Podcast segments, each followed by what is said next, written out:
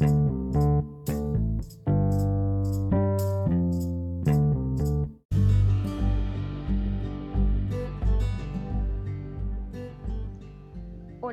es un gusto poder saludarlos. Mi nombre es Mónica Ramírez y hoy les voy a hablar sobre el tema de los aportes de la informática y la computación al trabajo social.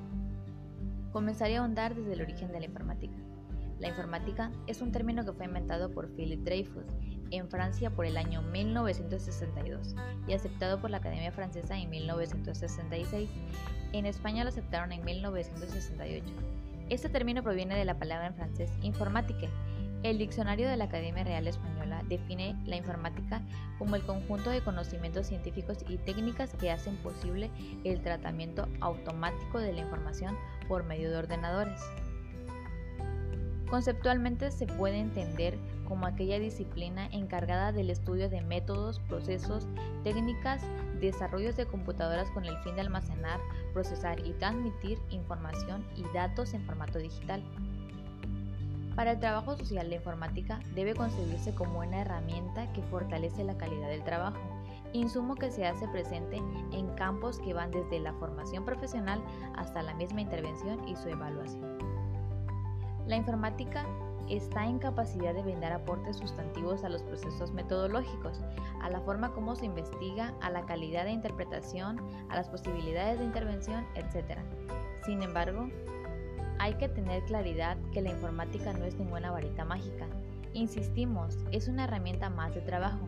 La computadora brinda posibilidades reales en lo más variados campos de nuestra intervención profesional desde facilitar el procesamiento estadístico de una investigación, la forma como se divulga y hace docencia con esos datos de la investigación o la posibilidad de socializar los resultados de esa investigación en cualquier rincón del mundo. La informática y las computadoras juegan un papel importante para el desarrollo de esas tareas.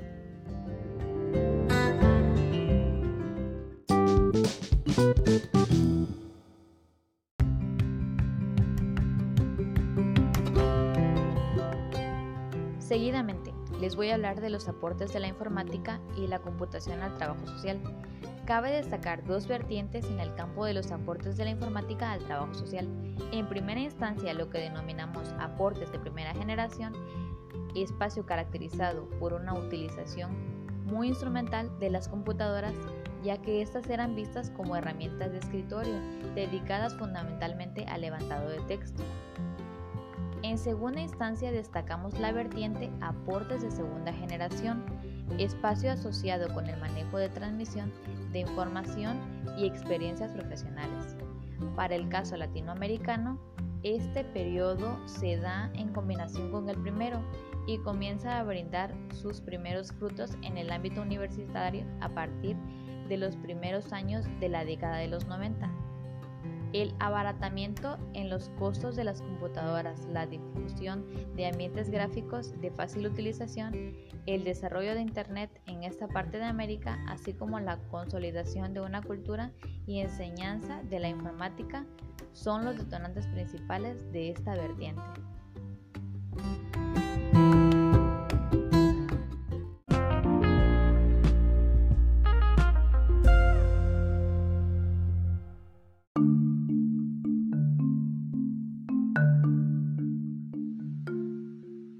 Volviendo a retomar el tema de otra manera, hablaré sobre los aportes de primera generación. Desde nuestro punto de vista, el uso que se hace de la computación en este primer momento es muy limitado. La computadora se utilizaba y se sigue utilizando en la mayoría de los casos, principalmente para levantar el texto de informes, sistematizaciones, investigaciones y otra clase de reportes. Asimismo, circulares, cartas, volantes y otros materiales de carácter informativo eran o son editados por medio de las computadoras. Si bien consideramos estos aportes como limitados, hay una serie de elementos que pueden considerarse como avances significativos para el trabajo social, como la conservación del material. Al poder almacenarse y recuperarse el material editado sin inconvenientes, quedan superadas las limitaciones de las máquinas de escribir con soporte en papel. Un texto podía y puede reeditarse una y otra vez, introducirle correcciones donde sea, cuando quiera y cuando se quiera. Un primer informe puede ser la base de un segundo o tercero, y ya no es necesario escribir de nuevo los dos documentos anteriores, pues están almacenados en un soporte electrónico. El tiempo ahorrado es una tarea como la descrita, puede ser utilizado en otras actividades sustantivas de nuestro quehacer. El material ya no necesariamente se queda en papel, al existir en formato electrónico es susceptible de otras operaciones. Imprimirlo cuando sea necesario, socializarlo con otros profesionales, enviarlo a bibliotecas o instituciones que trabajen en la misma temática, etc. La calidad del trabajo. Las posibilidades gráficas en la presentación del material son de mucho mejor calidad que lo elaborado en una máquina de escribir convencional facilitando así la lectura e interés por el trabajo.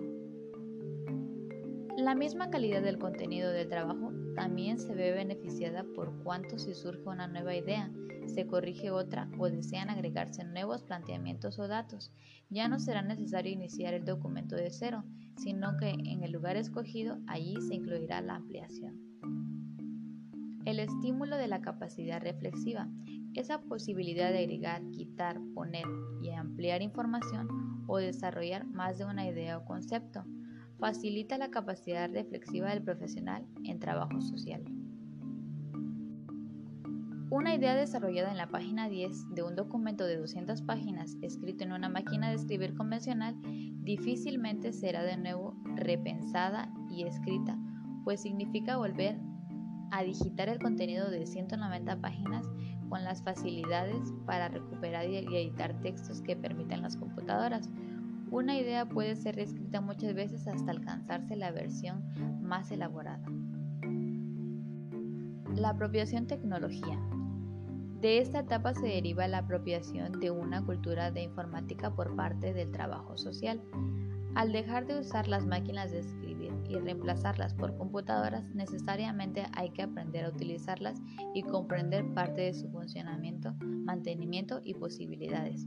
Utilizar computadoras implica también cambios en las personas usuarias de estas, desde cómo se organiza el trabajo hasta la maximización en el uso del tiempo. La computadora agrega nuevos elementos. Al pasar el tiempo, la incorporación de esta tecnología se ha formalizado en los programas de estudio de muchas de las escuelas de trabajo social en América Latina, mostrando la importancia de apropiarse de este conocimiento propio.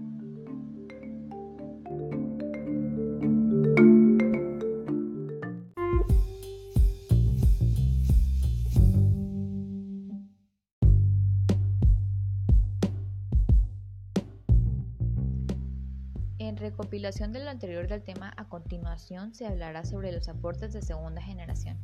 En esta segunda generación se caracteriza por las facilidades para transmitir información y experiencias de carácter profesional. Al mismo tiempo subsiste el uso que ya describimos para la primera generación. Las posibilidades de la multimedia y la realidad virtual apenas empiezan a concebirse como posibles por parte de unas cuantas personas en la profesión. A la fecha, los pasos que los trabajadores sociales dan en esta generación son bastante tímidos, la mayoría ubicados en espacios universitarios y con un nivel de utilidad que se queda en el uso del correo electrónico. El sector estudiantil latinoamericano es el que muestra un mayor dinamismo en la incorporación y aprovechamiento de estas tecnologías. Desde nuestro punto de vista, la segunda generación está facilitando trascender el conocimiento de las experiencias profesionales de colegas nacionales para empaparse de las experiencias que se dan en otras latitudes. Con gran facilidad puede uno acercarse a varios servicios que ya socializan informando de esta clase o realizar discusiones entre profesionales que tienen presencia en Internet a mediano o largo plazo podríamos esperar una especie de internacionalización del conocimiento profesional, razón que obliga a profesionales, centros de formación y organizaciones gremiales a vincularse activamente con esta clase de tecnología. Parte de las posibilidades que se abren en esta generación son producto del afianzamiento que ha tenido la red Internet, Internet en lo sucesivo en diferentes ámbitos de la convivencia humana.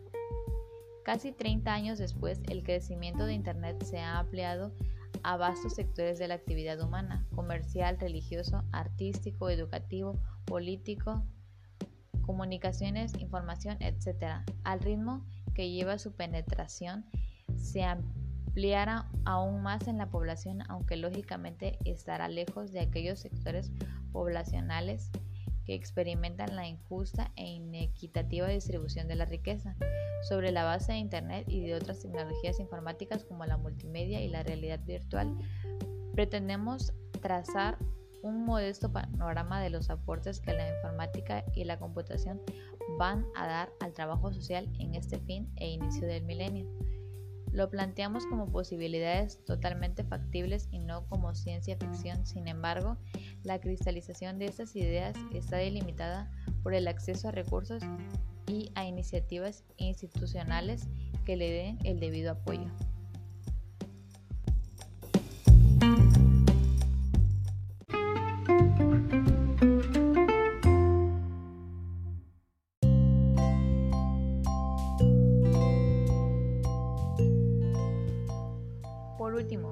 Recalcar sobre la importancia de los aportes de la informática al trabajo social. El desarrollo tecnológico en parte se ha impulsado por el consumo, la competencia, la explotación y la acumulación de capitales, factores que también se han conjugado para crear y mantener relaciones desiguales que producen condiciones de injusticia, pobreza en millones de personas. Desarrollo humano y tecnológico no han caminado de la mano para desgracia de la humanidad, no obstante que el segundo ha influido negativa y positivamente sobre el primero, de la tecnología nuclear para el exterminio a la medicina nuclear. En el triángulo conformado por el desarrollo humano, la tecnología y el trabajo social, se identifican importantes retos de cara al desarrollo de nuestra profesión en el próximo milenio. De allí que una de las preocupaciones fundamentales que han motivado ese trabajo es la forma como la tecnología y especialmente la informática se han vinculado a nuestra profesión, apoyada en la impresionante diseminación que tiene la computación en nuestras sociedades y fortalezas, potencialidades derivadas de esta, previo a desarrollar aquellos elementos en los que el trabajo social debe incursionar en el campo de la informática que hemos considerado necesario establecer una relación entre el desarrollo humano y el desarrollo tecnológico, sus puntos de encuentro y, por qué no, los desencuentros que existen entre ambos.